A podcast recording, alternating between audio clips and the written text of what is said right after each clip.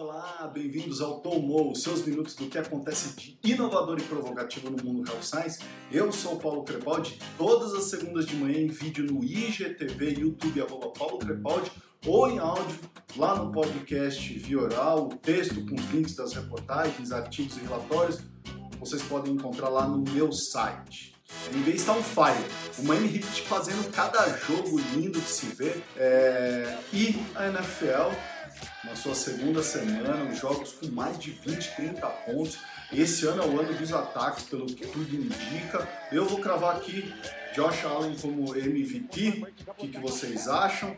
É, uma outra coisa interessante: olha só esse post que a NFL fez colocando quantos testes eles estão realizando, quem testou positivo entre atletas e staff, é, e aí eles estão utilizando todo esse monitoramento, fazendo rastreamento com teste para provar que essa é uma solução definitiva para o mundo de entretenimento. É, a gente espera que eles consigam manter todo esse protocolo aí durante o resto do ano, provando para os outros de que se você testa, monitora e aplica os protocolos corretos, a coisa anda, a coisa vai uh, e é vida que segue, tá? É, vamos falar então de mais uma coisinha aí, gente. Então o que, que a gente tem? Olha só, no dia 15 de setembro teve mais um evento da Apple, dessa vez para anunciar novidades em relação uh, ao iPad. Então eles lançaram dois novos iPads, o iPad comum e o iPad Air. Uh, e o que eu vim falar aqui hoje, o seu smartwatch, o Apple Watch. É, cara, o evento da Apple é um show à parte. É, se você tá falando assim, poxa, eu quero inovar no meu evento, no meu lançamento de produto, assistam como que a Apple faz os seus eventos, tá? Eu vou colocar o link lá no meu site, vale a pena, é uma super produção, a maneira que eles fazem e o mais legal, tá? Nada é lá em Cupertino, no headquarters tá? É tudo fundo verde, segundo informações aí do meu amigo, expert em conteúdo também, lá da Conteúdo Urbano, é, o Douglas, tá? Eu guardei um outro evento é, na manga, tomou da próxima semana, que é uma empresa que conseguiu inovar a maneira de resolver o entretenimento em, plataforma digital. Tá? Então talvez traga algumas ideias para os seus eventos aí no futuro com médicos ou é, entre vocês, convenções e etc. Tá? Vamos voltar para o Vale do Silício, mais precisamente para Cupertino. É, quais são essas novidades do Apple Watch? Tá? Eu vou deixar então o link também do press release da Apple no meu site para quem quiser lá. Então vamos lá para as novidades. Bom, a verdade, gente, é que sei lá qual era o planejamento da Apple é, de cinco anos, cara, ele vem dando certo. Tá? Para quem não lembra, em 2015 a Apple lançava a sua primeira versão do Apple Watch e em junho de 2020 conquistou todos os usuários hoje.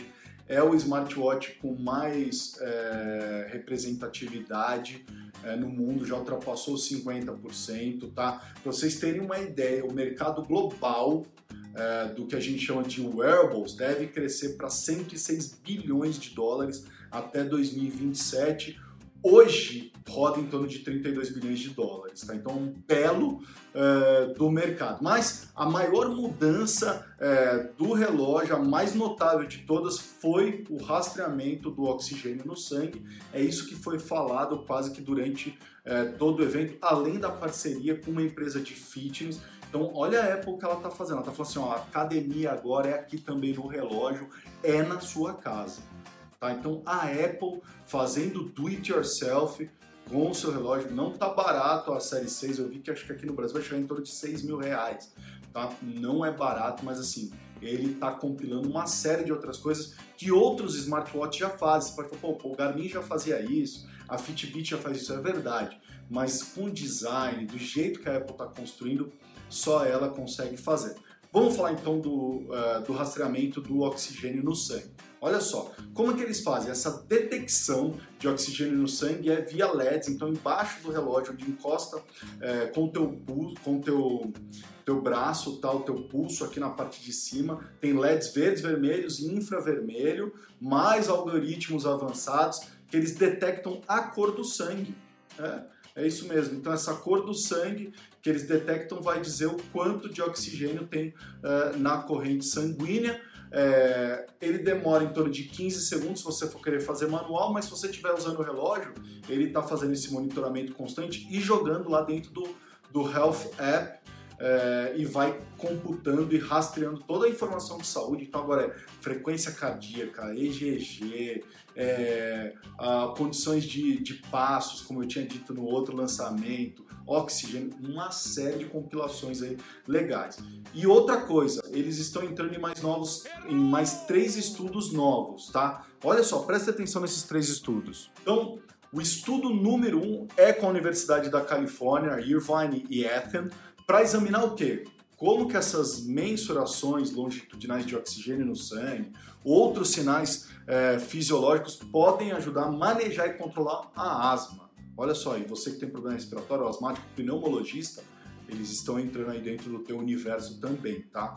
É, o segundo estudo é com os, os, investigadores de um centro chamado Ted Rogers, é, que faz pesquisa para condições cardíacas, e o centro cardíaco Peter Monk, tá? É, que, é, que é da universidade que eles chamam, se eu não me engano, é Health, Health Network, é isso aí que é a, a, maior, acho que uma das maiores organizações de pesquisa em saúde é nos Estados Unidos, tá? Para entender melhor é, como essas mensurações que o relógio está fazendo de oxigênio no sangue, é, essas outras aflições aí cardíacas que a gente está é, tá falando, podem ajudar no gerenciamento da insuficiência cardíaca. Tá? E o terceiro e último estudo é, é uma parceria é, é, com a Seattle Flu Study, é, num instituto chamado Brockman, Bay, Brockman Beatty Institute é, for Precision Medicine e com a Universidade é, de Washington, tá? Mais precisamente com a Escola de Medicina deles, que querem fazer o quê? Eles querem aprender com todos esses sinais que os aplicativos do Apple Watch estão mensurando aí, é, então, sei lá, tua frequência cardíaca, o oxigênio no sangue, tudo isso podem servir de sinais precoces a problemas respiratórios, como gripes e a Covid-19. Então, três grandes estudos que a Apple está liderando agora. E por fim, isso eu achei legal pra caramba, que é uma parceria entre o governo de Singapura e a Apple numa iniciativa que eles estão chamando de Lumi Health, que é um aplicativo que quem mora em Singapura, os cidadãos em Singapura baixam. É um programa personalizado é, para estimular atividades e comportamentos saudáveis usando o Apple Watch. Tá? É, é, o primeiro programa desse tipo, é uma iniciativa é, de Singapura para o que eles chamam de Smart Nation, que é um conceito que muitos países estão adotando, tá? do país inteligente, de utilizar tecnologias para tornar os seus cidadãos é, mais inteligentes, monitorando, é, mais saudáveis e uma série de outras coisas, mas né, a ideia é o quê? É, eles pegaram a equipe médica de especialistas em saúde pública é, de Singapura, tá? mais a galera de tech, é, e começaram a mensurar as percepções e comportamentos dos singapurianos. E, e o que eles fazem? Eles incentivam os singapurianos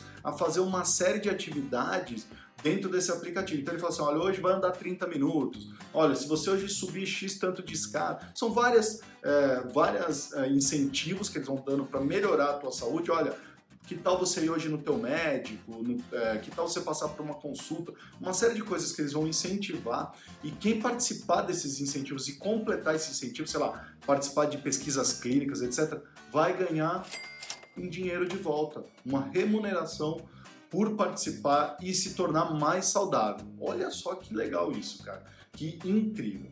Tá certo? É, vamos falar? Essa é a última série é, do conteúdo na veia, que é essa série de três episódios que eu criei. Se você não assistiu nenhum onda, volta dois vídeos, episódio 1, um, episódio 2, e agora a gente está no, é, no episódio 3 falando sobre como criar conteúdo nessa era da realidade híbrida que a gente está vivendo. Então vamos lá. Então hoje no conteúdo na veia eu quero falar sobre patient centricity. Vocês já devem ter ouvido falar o cliente no centro de tudo. É, muitas farmas têm isso como missão, mas eu vejo elas perdidas em como utilizar e como colocar isso em prática na força de vendas, no marketing, em todos os, os touch points, em pesquisa e desenvolvimento, lançamento de produto. Então vamos falar é, disso hoje no conteúdo na veia. Eu vou usar como base o livro uh, The Mind of the Strategist, que é do Omai.